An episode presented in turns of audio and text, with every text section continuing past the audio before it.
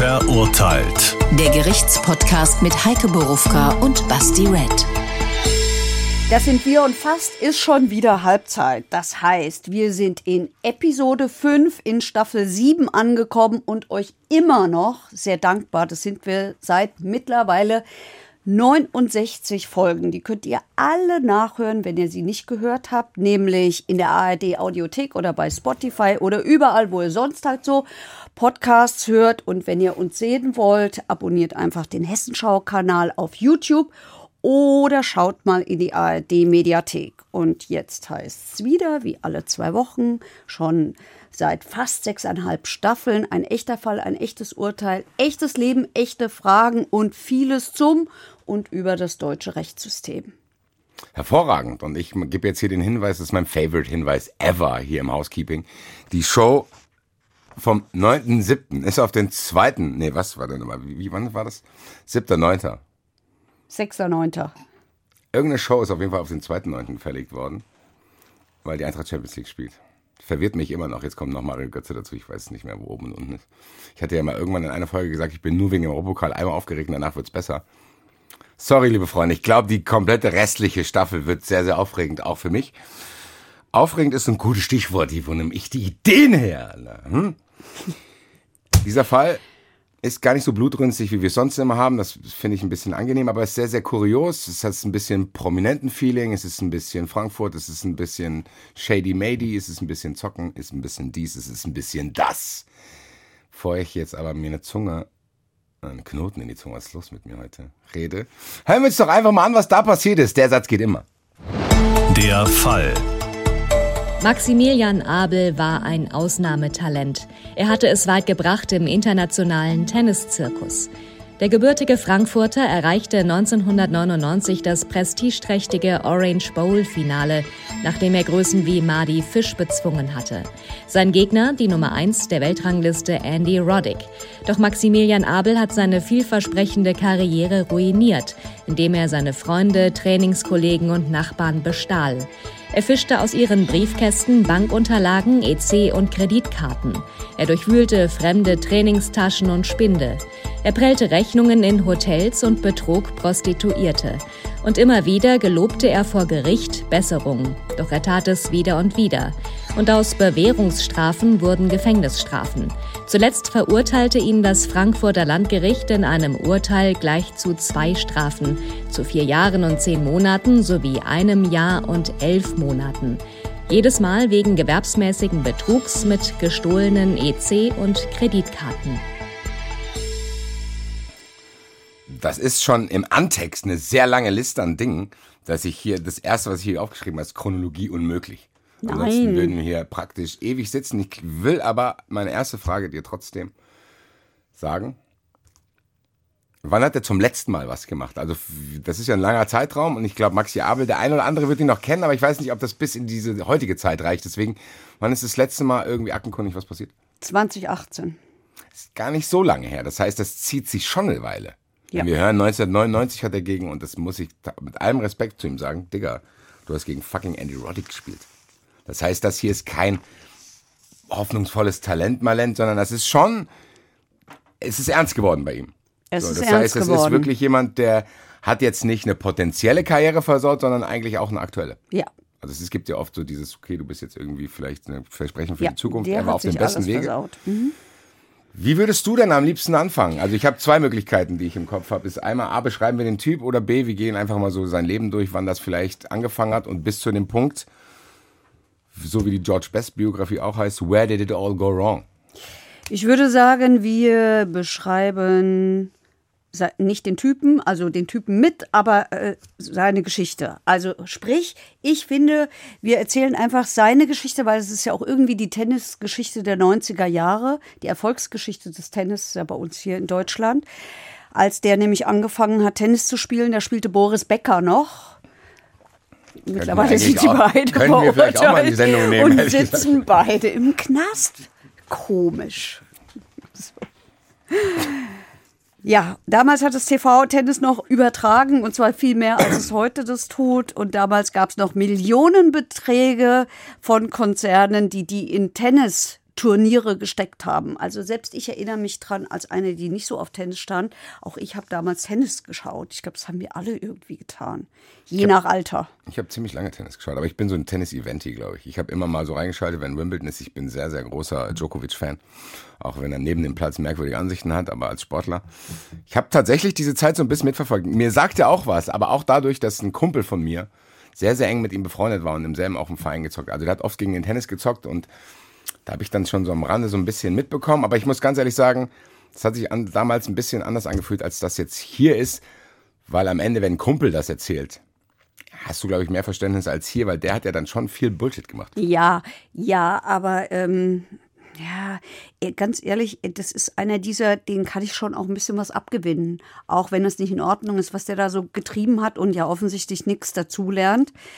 Ähm, mittlerweile muss man sagen, fanden die letzten Prozesse fanden quasi ohne Öffentlichkeit statt, hat keiner mehr so richtig mitbekommen, weil den keiner mehr so richtig auf dem Schirm hatte. Ah, okay, nicht, Aber am Anfang war das schon, nee, nee, nee. Weil einfach keiner mehr hin wollte. Sagen, hier, Das hat irgendwie keiner mehr. keinen mehr so richtig interessiert. Das war halt auch nicht mehr so schlagzeilenträchtig, weil es eine ewige Wiederholung dessen war, was er immer schon gemacht hat.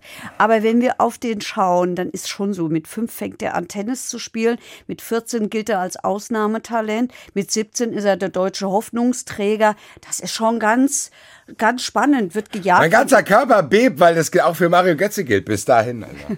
Mann, es ist immer irgendwas, es tut mir leid, die Eintracht lenkt mich sehr ab. Weiter. Ich hole ihn zurück. Also, der ist vielleicht wie Mario Götze gejagt worden von Managementagenturen, die mit ihm Geschäfte machen wollten. In der Schule war er nicht so besonders gut, anders als sein Bruder, ein BWL-Student und ein dann am Ende erfolgreicher Wirtschaftsmensch. Ähm, ist der hier nicht so den geraden Weg gegangen.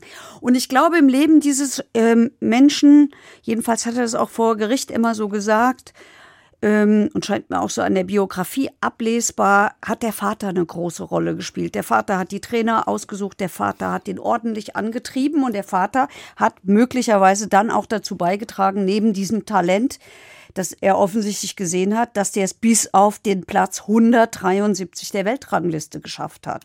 Das Schon ist krass, schon das ist nicht so einfach. oben. Ich glaube, es ist, hört sich 173 hört sich Ja. nicht so spektakulär an, aber das ist halt weltweit. Ja. Ne? Und dann kam das Jahr 99 und das Spiel seines Ganz Lebens. kurz, bevor du weitergehst. Hat er so einen richtigen Tennisvater gehabt, wie man sich das Ja. im Klischee vorstellt? Also alles, was ich, ich habe diesen Mann nie gesehen, aber alles, was ich bisher gehört habe in diesen Prozessen, ähm, drei habe ich besucht, ähm, ja, war das so. Das heißt, wenig Liebe, viel Leistung. Ob wenig Liebe, das vermag ich nicht zu sagen, aber viel Leistung garantiert, ja. Es ist ja dann auch, es ist ja auch eine Schwierigkeit, weil das hört man ziemlich oft. Ich habe letztens das Buch von Neven Subotic gelesen, Fußballer, der bei Dortmund unter Klopp gespielt hat, auch Meister geworden ist. Der hat auch gesagt, er ist seinem Vater unendlich dankbar, weil er ihn unglaublich gepusht hat. Gleichzeitig ein Teil von ihm hätte aber sich auch einen Vater gewünscht und keinen Trainer. So, Also ich, das scheint- ich weiß gar nicht, ob das für die, ich will die Väter gar nicht angreifen. Ich weiß gar nicht, ob es so einfach ist. Ja, das scheint mir hier auch so zu sein, weil der wird beschrieben, auch in der Grundschule eher, also hier Maxi Abel, wird beschrieben in der Grundschule so als weiches, verträumtes Kind und so, weiß ich jetzt nicht, ob da der harte Vater so, so äh, besonders zielführend ist.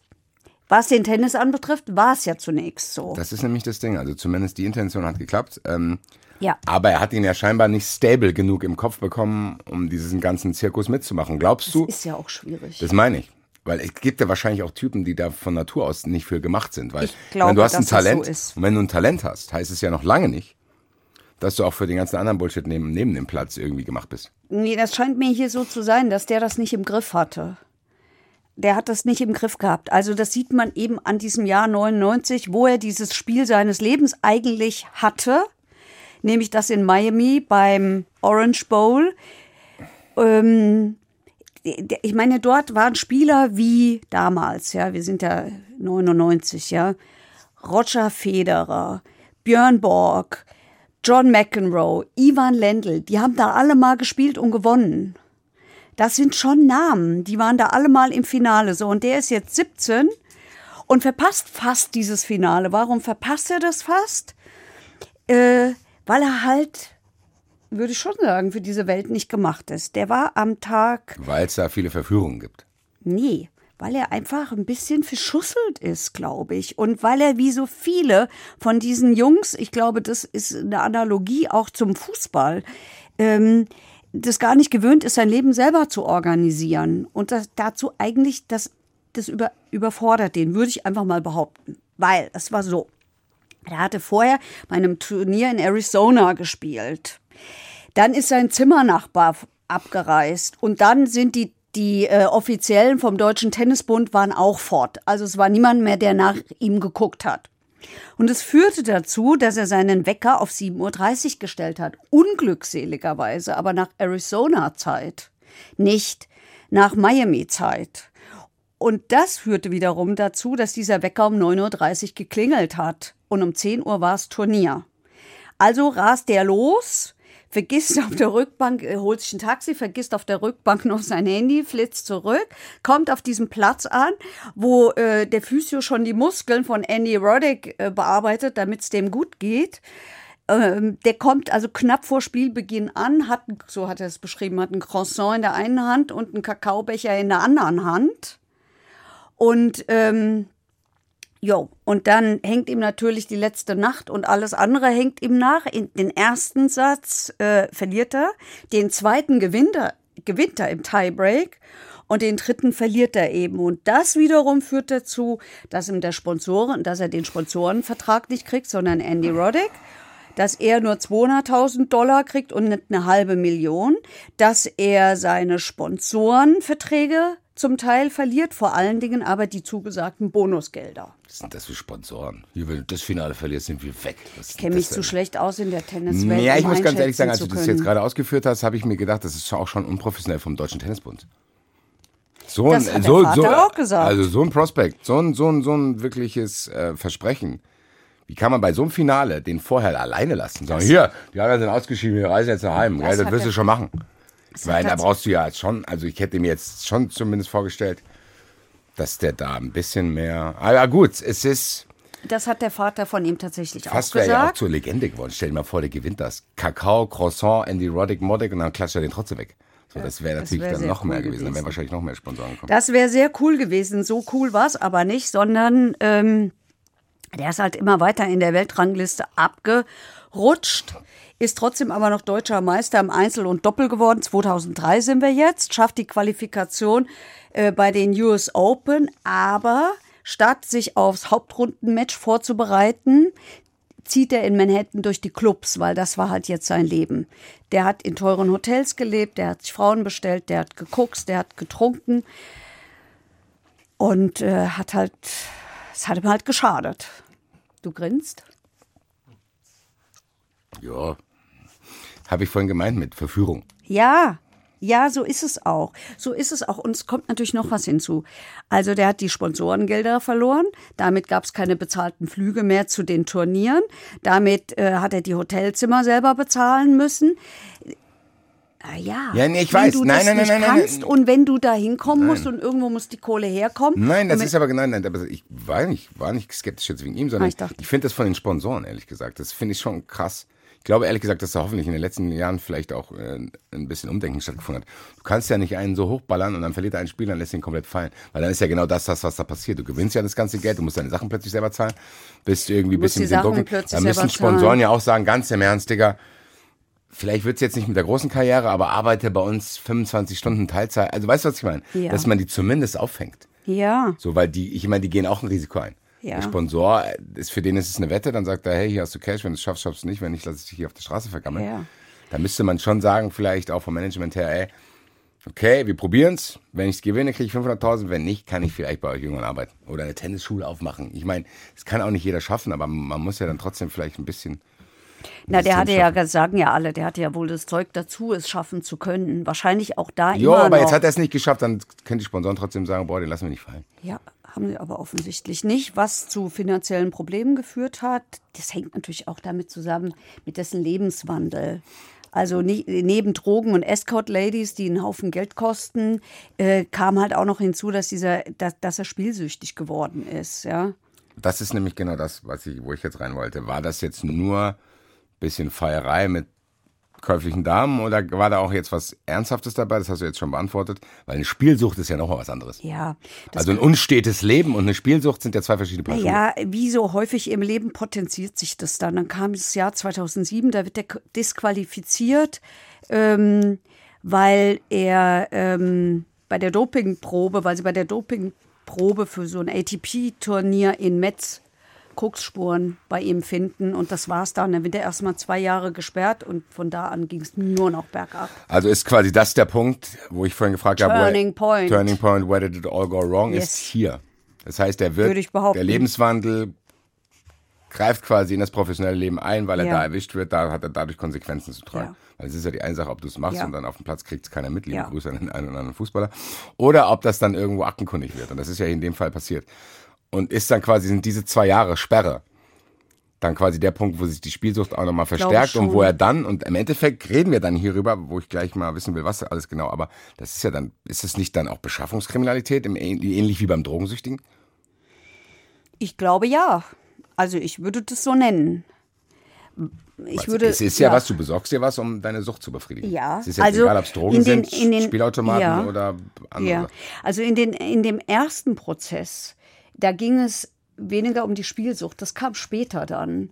In, den, in dem ersten Prozess ging es um die Kohle fürs Kokain. Ja. Ähm, Was heißt das? Ja, dass er, weil er Geld für Kokain brauchte, wollte, Auch noch. Also Ist er- auch noch kokainsüchtig. ist er, na, ob er süchtig ist, das vermag ich nicht zu Ja, sagen. aber- Er hat jedenfalls gekokst. Aber dafür, ja, aber wenn du dafür Geld klaust, ist ja nochmal eine andere Geschichte, wie Ja, als wenn es da liegt. Ich meine, guck mal, es gibt zwei verschiedene Möglichkeiten. Du bist in so einer Welt, viel Highlife, bla bla bla, bisschen Kokain. So, aber die andere Sache ist ja die, wenn du dann klaust, um dir Kokain zu besorgen, ist dann, das ist ja was anderes. Also es scheint der jetzt nicht nur spielsüchtig, sondern auch noch ein bisschen, zumindest eine gewisse Latenz zum Kokain gehabt zu haben. Ja, so würde ich es nennen. Okay. So würde ich es nennen. Und das hat eben dazu geführt, dass er während des Trainings, zu dem er weiterhin gegangen ist, zum stümperhaften Dieb und Kleinkriminellen geworden ist, weil er nämlich aus den Turnbeuteln seiner Kumpels und aus den Sporttaschen die EC- und Kreditkarten geklaut hat, weil er äh, die Briefkästen der Nachbarn durchsucht hat wo er sich die Karten rausgeholt hat, wenn die die geschickt bekommen hat. Und dann hat er halt zwei Wochen gewartet, bis die PIN-Nummer kommt oder andersrum. Ehrlich gesagt, ich weiß nicht genau, wie rum die Reihenfolge geht. Was hat er gemacht? Also, Also, hat, generell- dann fang, lass uns offiziell anfangen, weil ich habe hier stehen Zusammenfassung Taten, aber da muss ich jetzt nochmal nachhaken. Der hat bei den Nachbarn EC-Karten rausgefischt und gewartet, bis die PIN-Nummer kommt. ja, Was ist denn da die Kreditkarten Wahrscheinlichkeit? Oder Was ist denn das für eine Wahrscheinlichkeit? Das kann ich nicht. was der gemacht hat, ich meine, wir dürfen nicht vergessen, wir befinden uns ja noch ähm, in Zeiten, wo man viele Überweisungen gemacht hat. Überweisungen, indem man diese Überweisungsträger ausgefüllt hat. Ja, nee, ich verstehe das schon, was der vielleicht gemacht hat, aber ich verstehe nicht den Move zu sagen. Wenn du jetzt deine Nachbarin, wie oft kriegt die denn eine neue EC-Karte? Ja, das weiß ich auch nicht. Aber es ist ja- scheint die Wahrscheinlichkeit zu haben. ist ja unglaublich ja, klein.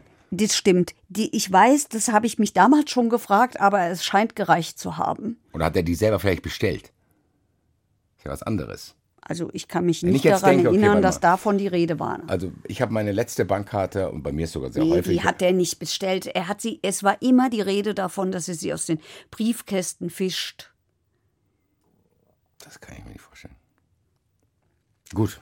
Vielleicht ist das da ein kleiner, kleiner stiller Postübertragungsfehler bei den Informationen hier passiert. Kann Was sein. hat er noch so gemacht? Ja, dann hat er sich nachts ein Bettlaken über den Kopf gezogen, damit er nicht erkannt wird und ist zum Geldautomaten gegangen. Und da hat er halt diese Karten eingesetzt.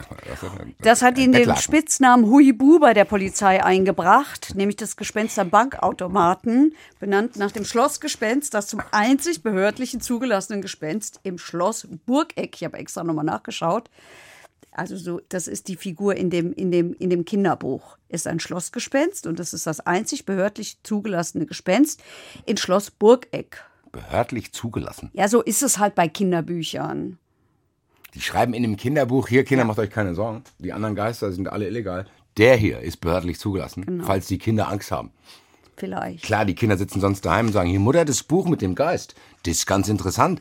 Meine Frage ist aber, ist der behördlich zugelassen?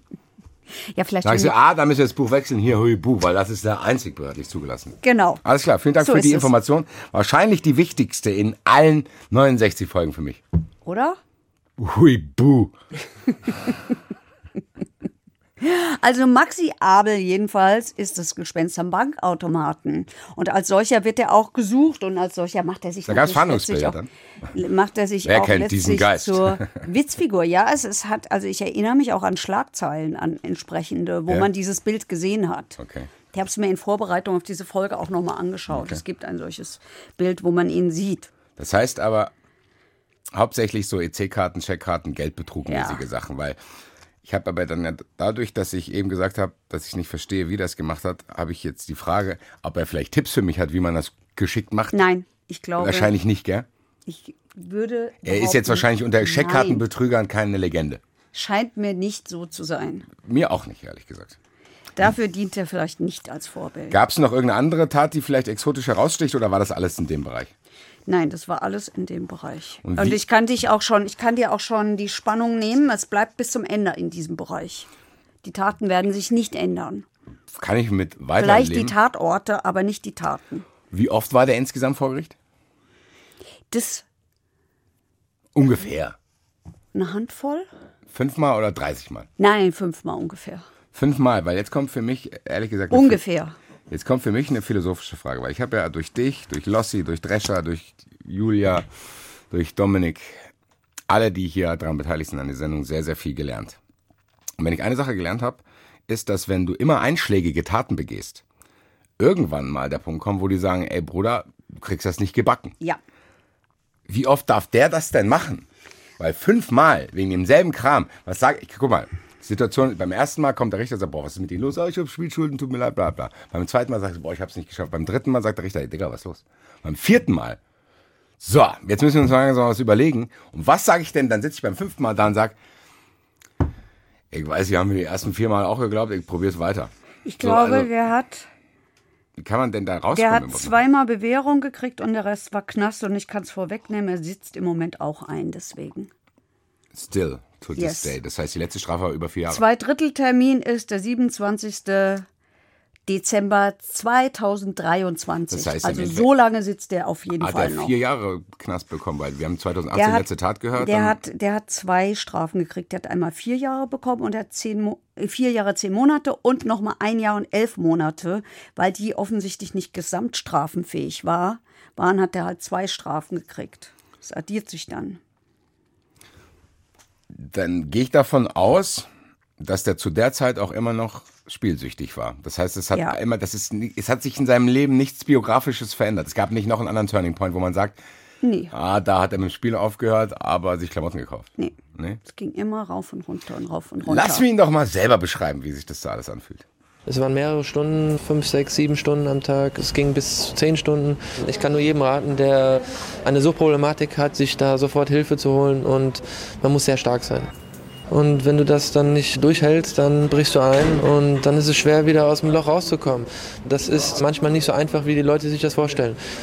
Von daher soll man, das ist auch keine Entschuldigung für gewisse Sachen, die man macht, aber ähm, man muss immer auf der Hut sein. Ja, das ist das Jahr 2014 schon, einer der letzteren Prozesse. Ähm, wir haben es ja gehört, hat eine Therapie gemacht und so. Und er hat im Prozess auch gesagt, ich habe die schlechten Freunde nicht mehr, etc., etc. Und da hat er in der Tat, da hat er Glück gehabt, da hat er ein Jahr mit Bewährung bekommen und musste 2400 Euro für Suchtkranke als Auflage, als Bewährungsauflage bezahlen. Aber gebracht hat es nichts, kann ich schon sagen. Er kam wieder. Es sind echt, also ich finde es ganz schwierig gerade. Also man, man hat so zwei Welten gegenüber, weil wir, wir stellen es jetzt mal auch hier live gegenüber, ohne dass wir das ausdiskutieren. Wir hören uns jetzt halt mal die Staatsanwaltschaft an, wo solche Suchtsachen halt dann im- beim Staat landen. Es handelte sich darum, dass er Überweisungen fälscht, auf denen er Namen und Kontoverbindungen von Nachbarn eintrug. Und in einem anderen Fall hat er sich von einem Kollegen eine Kreditkarte genommen und damit sich einen schönen Abend in Frankfurt finanziert. Jo, das war die Kreditkarte des Konditionstrainers, die er aus der Umkleidekabine geklaut hat. Ich kann auch sagen, wie der schöne Abend aussah. Bitte. 70 Euro gingen drauf für Sushi. 460 Euro gingen im Hotel drauf für Escort Ladies. Geht eigentlich. Ja, aber zwei Stunden später hat er sich dann die nächste bestellt. Und das war halt ein bisschen teuer. Das alles hat er mit der Kreditkarte vom Konditionstrainer bezahlt. Der wahrscheinlich dann zu Hause in Erklärungsnot geraten. Das, könnte passiert sein. Ich schwöre, ich warte nicht. Ja, ja. Das ist anders als Sushi es gegessen hast Das ist anders als es aussieht. Genau so tatsächlich. Genau. Ja, aber das ist ja jetzt schon 2014. Ich muss sagen, ich habe ihn ja in dem ersten Prozess gesehen. Und der erste Prozess, der war im Jahr 2008. Da ist er auch übrigens spektakulär festgenommen worden auf dem Tennisplatz. Ähm, heißer Sommertag. Er trainiert gerade Neun- und Zehnjährige. Die Eltern sitzen am Spielfeldrand. Die Polizei stürmt den Platz ähm, zeigt dem hier dem Angeklagten wollte ich gerade sagen, ze- zeigt also ihm, der ja da noch kein Angeklagter war, den Haftbefehl, Handschellen und dann durchsuchen die die ganze Anlage nach Drogen, haben aber nichts gefunden. also das war schon ziemlich spektakulär und da ist er auch in Untersuchungshaft gleich gewandert. Ich habe jetzt zwei anstrengende Fragen für dich. Oh nein. Einmal, wann ist der zum ersten Mal erwischt worden? Mit was? Also wie sind die überhaupt? Weil ich meine, die Sachen passieren, aber man muss ja einen auch erstmal dabei erwischen. Das, äh, das war das erste Mal. Da, wo die da. äh, 2008 war das erste Mal. 2007 wird er disqualifiziert. 2000. kriegt die zwei Jahressperre, dann fängt er an zu klauen. Das heißt aber, der ist eine lange Zeit auch nicht erwischt worden. Naja, kann man nicht sagen. 2007 geht das los, 2008 nehmen sie Das ist ja jetzt fest. 2007 losgegangen. Vorhin hast du gesagt, nach diesem Finale 99. Nee, nee, nach dem Finale 99 ist es mit der Trinkerei losgegangen, aber nicht mit dem Geklauen. Okay, das heißt, bis äh, Das zwischen, Klauen zwischen Finale und später. 2007 hatte er noch selber Geld. Ja, also hat er jedenfalls scheint es, scheint es mir so. Okay, der ist dann erwischt worden. Und jetzt ist, glaube ich, die noch schwierige Frage. Kann man aufdröseln, wann der zu was verurteilt worden ist? Weil hier ist ja wahrscheinlich auch der Fall, dass dann irgendwann Bewährungsstrafen zu normalen Strafen werden. Die aktivieren dann noch eine Strafe. Ja. Das sind ja bei fünf Sachen, es ist ja echt unglaublich kompliziert, Ja, dass der Richter dann sagen muss, so, wir haben vom ersten Prozess noch drei Monate übrig. Dann haben sie jetzt hier den zweiten, dann ist noch da der vierte. Eigentlich ist das eine Bewährung, bla bla bla bla bla. Und dann muss irgendeiner einen Flipchart machen, wie lange der jetzt genau da ins Gefängnis muss. Naja, also die können das ja nachlesen. Die haben ja ein Bundeszentralregister, anders als ich dürfen die da reinschauen. Ähm, und da steht drin, ist dann und dann zu so und so viel verurteilt worden. Also das, äh, der, da wird ja drüber Buch geführt. Ja? Also das machst du ja, damit du gucken Ja. kannst, ist der schon mal aufgefallen, deshalb. Nee, aber jetzt mal unabhängig von dem Fall. Weil es ist ja trotzdem so, wenn du jetzt eine Straftat begehst, kriegst Bewährung. Dann hast du ja hier eine Strafe bekommen plus irgendwelche Auflagen für die Zukunft. Dann begehst du ja die zweite, dann hast du ja nicht nur die Straftat an sich begangen, sondern du aktivierst ja mit dieser Straftat auch irgendwas Altes noch. Das wenn du es in der Bewährungszeit machst. Genau. Das ist ja so. Du, du wirst verurteilt zu einer Bewährungsstrafe. So. Sagen wir, du kriegst ein Jahr auf Bewährung. Dann, so, dann, wird die wir müssen es zum Aufdrüsseln, wir haben vielleicht immer neue Zuschauer. Es gibt ja Bewährung, Bewährung. Es gibt ja einmal die Bewährungszeit. Ja, das wollte ich gerade sagen. Okay, ja. gut. Also du wirst zu dieser, Be sagen wir mal, du wirst zu einem Jahr auf Bewährung verurteilt. Und dann setzt das Gericht die Bewährungszeit fest und sagt, Wenn du in diesem Zeitraum das und das machst, tritt die und die Bewährung ein. wenn, wenn du, genau, wenn, also sagen wir mal, die sagen drei Jahre Bewährungszeit, dann wirst du drei Jahre lang, musst du dich straf, musst du straffrei bleiben. Sonst wird das eine Jahr aktiviert. Genau. Das und zwar ich. das komplette Jahr. Da wird nichts abgezogen. Genau, von. so. Und ich meine, wenn der ja fünfmal einschlägige Verhandlungen hatte, wo ja auch in einer Verhandlung mehrere Sachen verhandelt werden. Es ist ja nicht nur fünf Sachen hat er gemacht, sondern es waren fünf Prozesse mit, was weiß ich, wie vielen Taten dann. So, Ja, das Ahnung. wird halt immer wieder einbezogen. Okay, das heißt, und dann wissen die, okay, Und Bruder, nagelt mich, wenn das welche genauer wissen, weil die den kennen, nagelt mich nicht auf die fünf fest. Das können vier, das können ich habe es ja auch extra so, allgemein ne? gestellt. Das heißt, wenn Okay. ich fünfmal denselben Bullshit mache, Ja. dann sitzt dann irgendwann einer da und sagt, so, wir müssen das jetzt hier mal alles zusammenrechnen, aufdröseln, plus, weil ich kriege ja dann auch teilweise diesen Haftrabatt. Naja, also der hat ja, der hat ja Strafen auch abgesessen. Der hat ja auch Strafen, die sind dann weg. Die sind komplett weg. Die sind komplett weg. Aber die zählen natürlich als Vorstrafen, die du hast. Das meine ich, Und dann ist- auch noch einschlägig. Das wir- erhöht dann die nächste Wir Strafe. verstehen uns immer besser, weil das ist die nächste Frage, die ich gehabt hätte. Es gibt ja nicht nur Bewährung, sondern selbst wenn das komplett abgeschlossen ist, gibt es ja diese Einschlägigkeit, wo man guckt, okay, hat er schon mal sowas gemacht und ist Ja. vorbestraft. Das hat ja dann auch nochmal Einfluss darauf. Das heißt, irgendein Johnny muss ja da den Überblick behalten. Ja, ja, dafür hast du aber, genau dafür hast du das Bundeszentralregister, in dem genau das alles eingetragen ist. Da wird ja auch eingetragen, was eingestellt worden ist. Warum? Damit du sehen kannst, ob der schon mal damit aufgefallen Ja, ist. aber das ist ja unfair, ist ja eingestellt worden. Nee, also- Nee, nee, nee, nee, was nee. So, das, guck mal, theoretischer Fall kann eintreten. Mich zeigt irgendjemand wegen XY an. Ich habe gar nichts gemacht. Nur, der hat mich nur deswegen angezeigt. Ich habe nichts gemacht, das stellt sich heraus, Verfahren wird eingestellt. So, dann Ja, mache ich steht ja, warum es eingestellt äh, dann mache ich es irgendwann wirklich. Dann könnt ihr nicht sagen, ah, der war schon Warte. deswegen vor Gericht. Dann sag ich, Warte, ja in dem Fall, glaube ich, spielt eine große Rolle, aus welchen Gründen was eingestellt wird. Wird es eingestellt, weil du es überhaupt nicht warst? Wird es eingestellt, weil man dir das nicht nachweisen kann? Oder wird es eingestellt wegen geringer Schuld und da kriegst du eine Auflage und gut ist? Dann hast du es zwar trotzdem äh, aber gemacht, aber es ist so Geringe klein. Schuld ist das Einzige, was ich akzeptiere. Ja, Mangel an Beweisen nicht. Weil durch was halt nicht. ja, ja. Kann ja, die kann ja, das kann mir ja keiner vorwerfen. Nee, so muss es ja auch in einem Rechtsstaat sein. So muss es ja auch im Rechtsstaat Ehrlich sein. gesagt, gebe ich mich auch mit dem äh, geringe Schuld nicht zufrieden. Weil, wenn du mich bestrafen willst dafür, dann mach's. Wenn du aber sagst, nee, ist nicht schlimm genug, alles klar, geh weiter, dann holst du nicht irgendwann nochmal raus. Dann bestraf mich jetzt hier heute. Guck mal, ich könnte ja da sitzen und sagen, so hör mal zu, Leute. Ich weiß, das war blöd.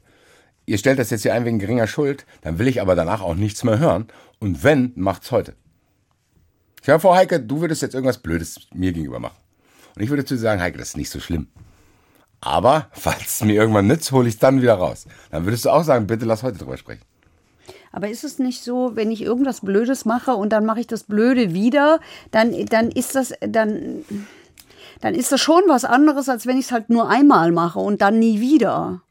Aber wenn das andere nicht so schlimm ist wie das andere. Also da ich ja so nachtragend bin, bei mir ist das so. Bestimmte Dinge besser nicht machen und Jetzt schon gar nicht. jetzt wechsle ich schnell aus Okay, Selbstschutz aber das Thema. weißt du was? Nee, ich meine, die Frage ist ja wirklich, die ist ja berechtigt. Danke. Ich finde, Du findest? Zeit für Telefonjoker, oder? Machen wir es mal. Out of the Blue ist jetzt leider nicht abgesprochen. Deswegen Ist nicht gucken abgesprochen. Mal. Mal. gucken, was bei rauskommt. Jakobi von Wangelin. Basti Red und Heike Borufka. Hallo. Hi. Achtung, überraschende Frage. Hat sich ergeben. Wir unterhalten uns über einen gefallenen Tennisstar, der wirklich vielfach wegen Betruges vor Gericht gelandet ist, weil er Kreditkarten geklaut hat und alles und EC-Karten und alles Mögliche. Jetzt stellt mir der Basti folgende Frage. Wie, wie wird, äh, wie, welche Rolle spielen eigentlich ähm, Eintragungen im Bundeszentralregister. Also, ich, äh, gegen mich wird ermittelt, wir machen das mal abstrakt, gegen mich wird ermittelt wegen irgendwas und das Verfahren wird eingestellt. Dann wird es ja trotzdem eingetragen und kann in einem weiter, in, in einem Prozess gegen mich eine Rolle spielen. Nö. Warum? Ähm, das Das, das reicht als Antwort. schon Vielen. Dank, weil das macht auch keinen Sinn. Ja, danke. Entschuldigung. Nein, Ja, Einstellungen werden nicht im Bundeszentralregister erfasst, außer ähm, bei Jugendlichen. das habe ich schon mal falsch Ansonsten- gesagt. Ja. Und ansonsten haben wir das äh, sogenannte ZSTV, das äh, zentrale staatsanwaltschaftliche Verfahrensregister. Wir können das sehen. Wir können sehen, welche Verfahren nach 153 wegen Geringfügigkeit, gegen Auflagen oder im Hinblick auf andere Verfahren eingestellt wurden. Aber nicht im Darf das eine Rolle spielen? Wenn es alles einschlägig ist, kann das schon mal mit berücksichtigt werden.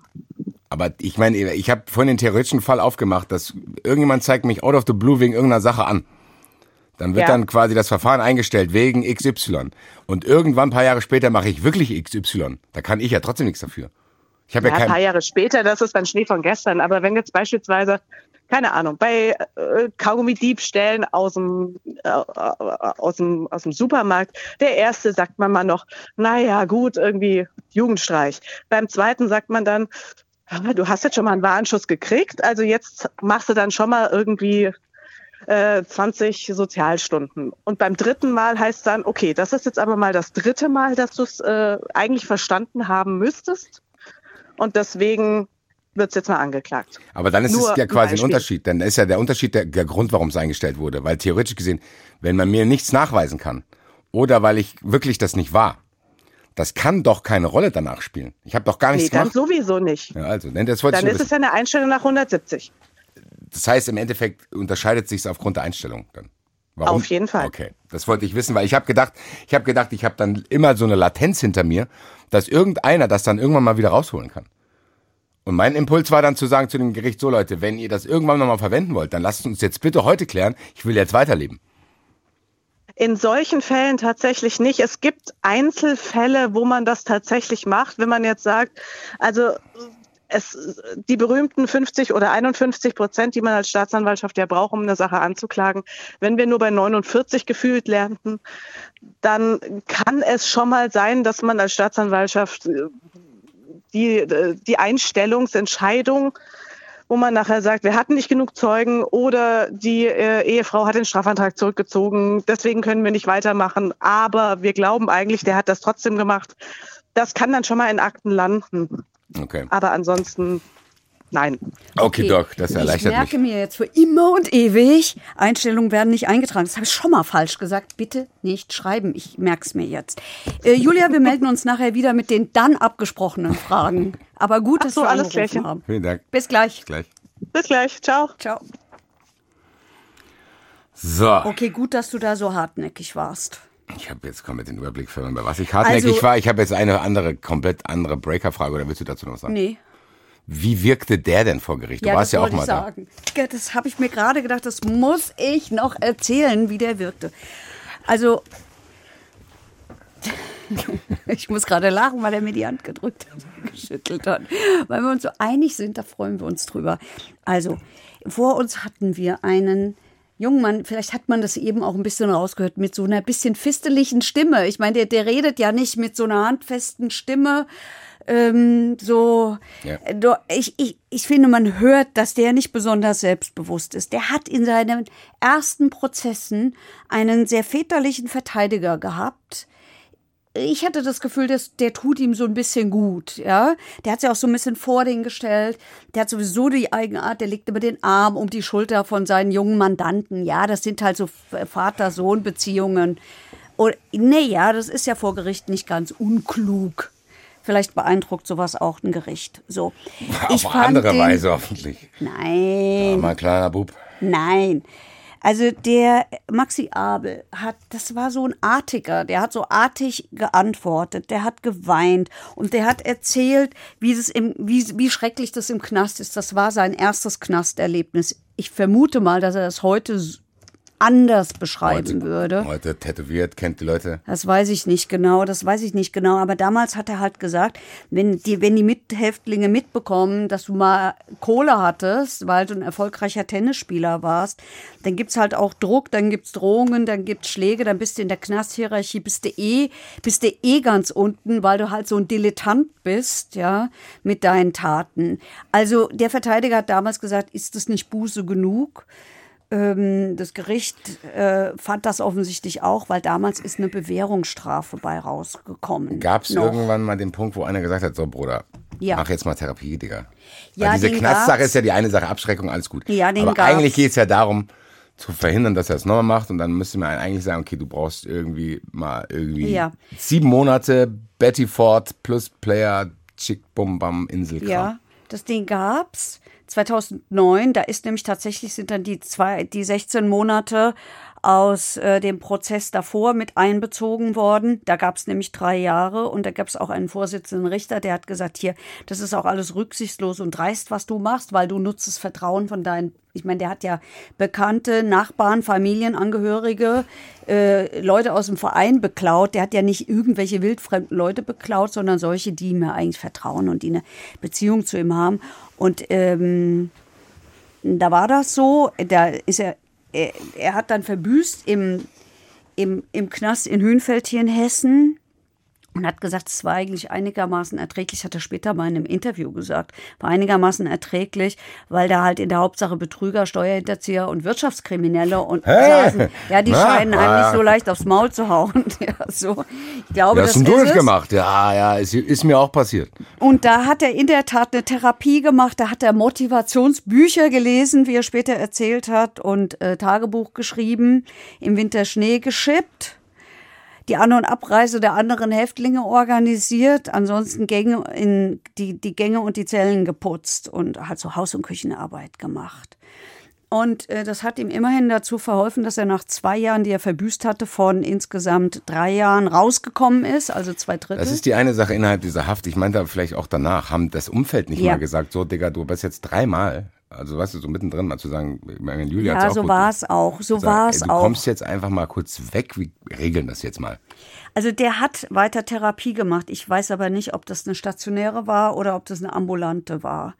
Er hat weiter Therapie gemacht. Er hat auch immer Hilfe gehabt. Er hat einen Ex-Trainer gehabt, der hat ihm zehn Schläger geschenkt, damit er wieder Tennis spielen kann.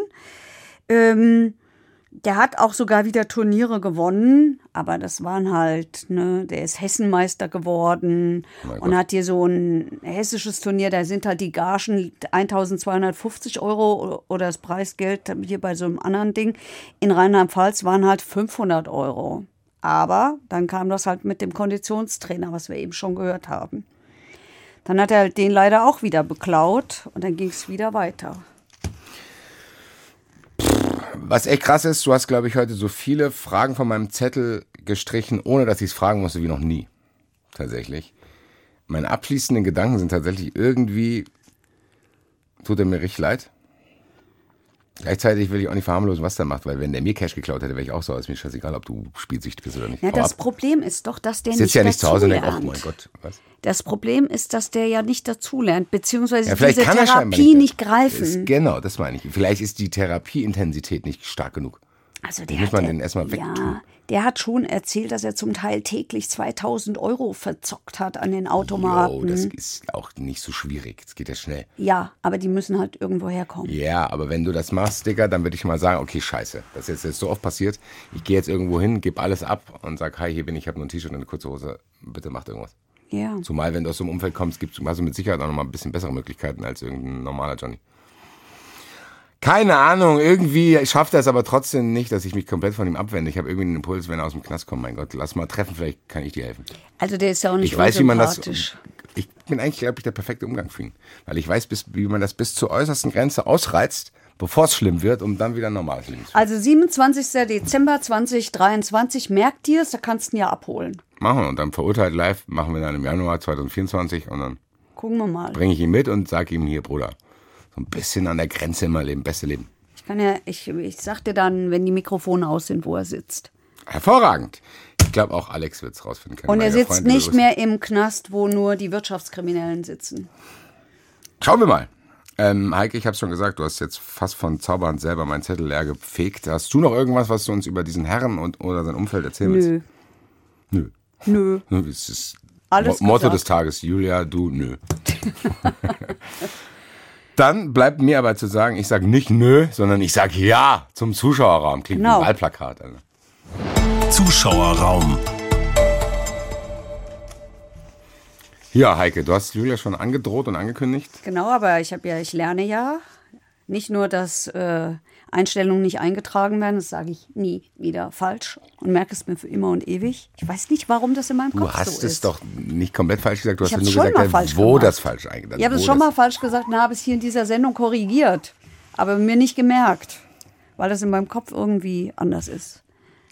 Gut, ich würde sagen, bevor wir die Fragen zweimal stellen, rufen wir äh, Julia direkt an, Ja. damit wir ihr die Möglichkeit geben, die Frage auch zu hören, was sehr fair ist, wenn sie sie beantworten soll.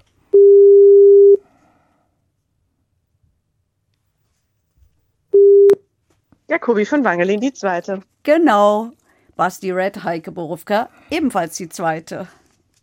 So, wir sind durch mit dem Tennisspieler und wären jetzt im Zuschauerraum und wären jetzt bei der Frage von Lady A, die wir über Twitter bekommen haben. Die fragt, kann ein Opfer eines tätlichen Übergriffs bzw. einer Körperverletzung darum bitten oder es beantragen, dass die Verhandlung nicht öffentlich stattfindet? Und wenn ja, wie, wo, ab wann und durch wen? Naja, durch wen? Durch sie selber natürlich. Äh, wann? Ja, kann sie schon grundsätzlich bei der Staatsanwaltschaft machen, aber macht eigentlich erst Sinn bei Gericht. Weil das Gericht entscheidet über die Modalitäten der Hauptverhandlung, wie sie wann wo durchgeführt werden.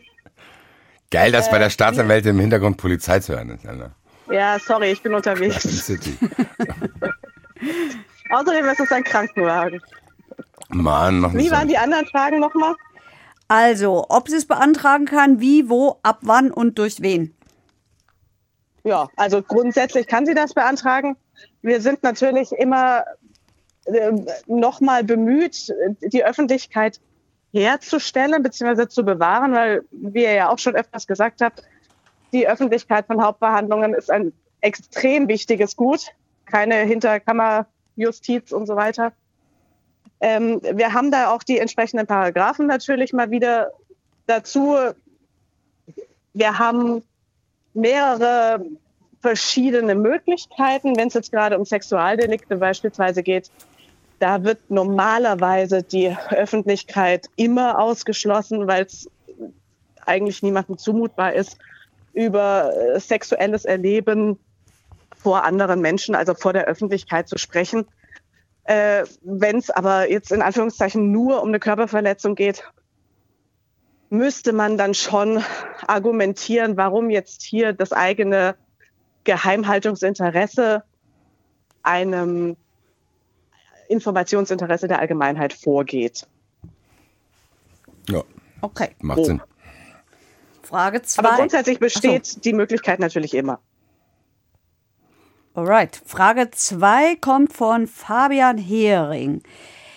Der sagt, eine lebenslange Freiheitsstrafe. Also das erzählen wir ja immer wieder, dass lebenslange Freiheitsstrafen, wenn Zeit X verbüßt ist, zur Bewährung ausgesetzt wird. Jetzt sagt er, wie kann man dann doch, fragt er, wie kann man denn doch wieder im Gefängnis landen? Reicht dafür im Zweifel schon der Diebstahl einer Packung Kaugummi? Also was muss ich machen, damit die Bewährung widerrufen wird?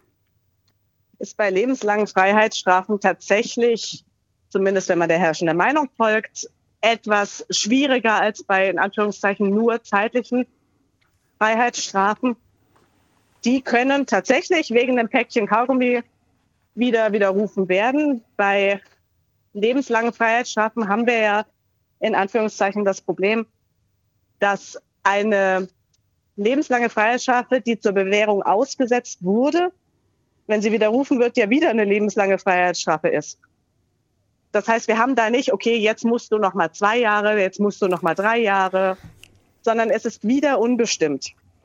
Das heißt, die Anforderungen hier an den Widerruf wären je, je nach Tat natürlich, aber schon etwas höher anzusiedeln. Wenn ich jetzt zum Beispiel nach dem Kaugummi-Diebstahl den äh, Detektiv beispielsweise umgebracht habe, würde ich jetzt dafür plädieren, dass das schon reicht. Weil das ist wieder vergleichbar. Ja, ähm, Ja, könnte man meinen. Aber ansonsten sind die Anforderungen durchaus höher. Das ist auch gut, weil das wäre schon sehr kurios. Dann hast du irgendeine Bewährungsstrafe mit einem Mord und bist irgendwie draußen, dann klaust du ein Kaugummi. Ja, Digga, jetzt kriegst du lebenslänglich für Kaugummi-Diebstahl. Das wäre, Ja. würde sich merkwürdig anhören. Also ich bin tatsächlich, ich habe die Frage nicht gestellt, aber ich bin mit beiden Antworten sehr zufrieden. ich auch. Das freut mich. vielen, vielen Dank. Vielen Dank. Bis bald. Bis bald. Bis dann. Ciao. Ciao. Ciao. Ja, Hammers, Heike. Ich kann dich jetzt leider nochmal korrigieren. Was habe ich denn schon wieder Du hast mich gesagt? korrigiert als, also äh, du wolltest mich korrigieren und jetzt muss ich dich aber für die Korrektur korrigieren, weil du hast gesagt, dass die Show vom 6.9. verlegt wurde. Es ist aber der 7.9. Entschuldigung. Ist auch völlig egal. Weil es ist Champions League. Es ist Champions League. Also, egal wann die Show hätte stattfinden sollen, aber am 6. und am 7.9. Sie ist auf den 2.9. verlegt. Dann machen wir es so. Kauft Immer euch wenn Karten. Champions League ist, kommt ihr nicht zu uns, sondern guckt die Eintracht. Wenn Champions League ist, treten wir auch gar nicht auf. Ich will auch gar nicht, dass Sag da jemand doch. ist. Ich würde gar nicht in der, in der Case sein wollen, wenn da Leute sitzen, die bereit sind, an einem Champions League Abend zu denken, oh, der Basti will jetzt Verurteil für uns machen. Gar keinen Fall, da wäre ich auch nicht da. Okay. Also dann kommt der einfach am 2.9. 2.9. Es gibt noch ein paar Karten, nicht mehr so viele. Äh, solltet ihr da leer ausgehen, weil über den Sommer alles ausverkauft ist. 19.10., zwei Tage nach meinem Geburtstag. 23.11., 21.12., kurz vor Weihnachten. Und das ist ein Tag nach 93 live. Ich bin sehr gespannt, in welchem Zustand ich da auf der Bühne stehen werde. Und Ich dann habe Angst. 18 Tage nach Silvester, 18.01. 2023 sogar, Leute. Aber jetzt bleiben wir mal im Sommer, Sommer. verabschieden uns bis in zwei Wochen. Und sagen, dabei, dabei. Verurteilt. Der Gerichtspodcast mit Heike Borufka und Basti Red. Eine Produktion des Hessischen Rundfunks.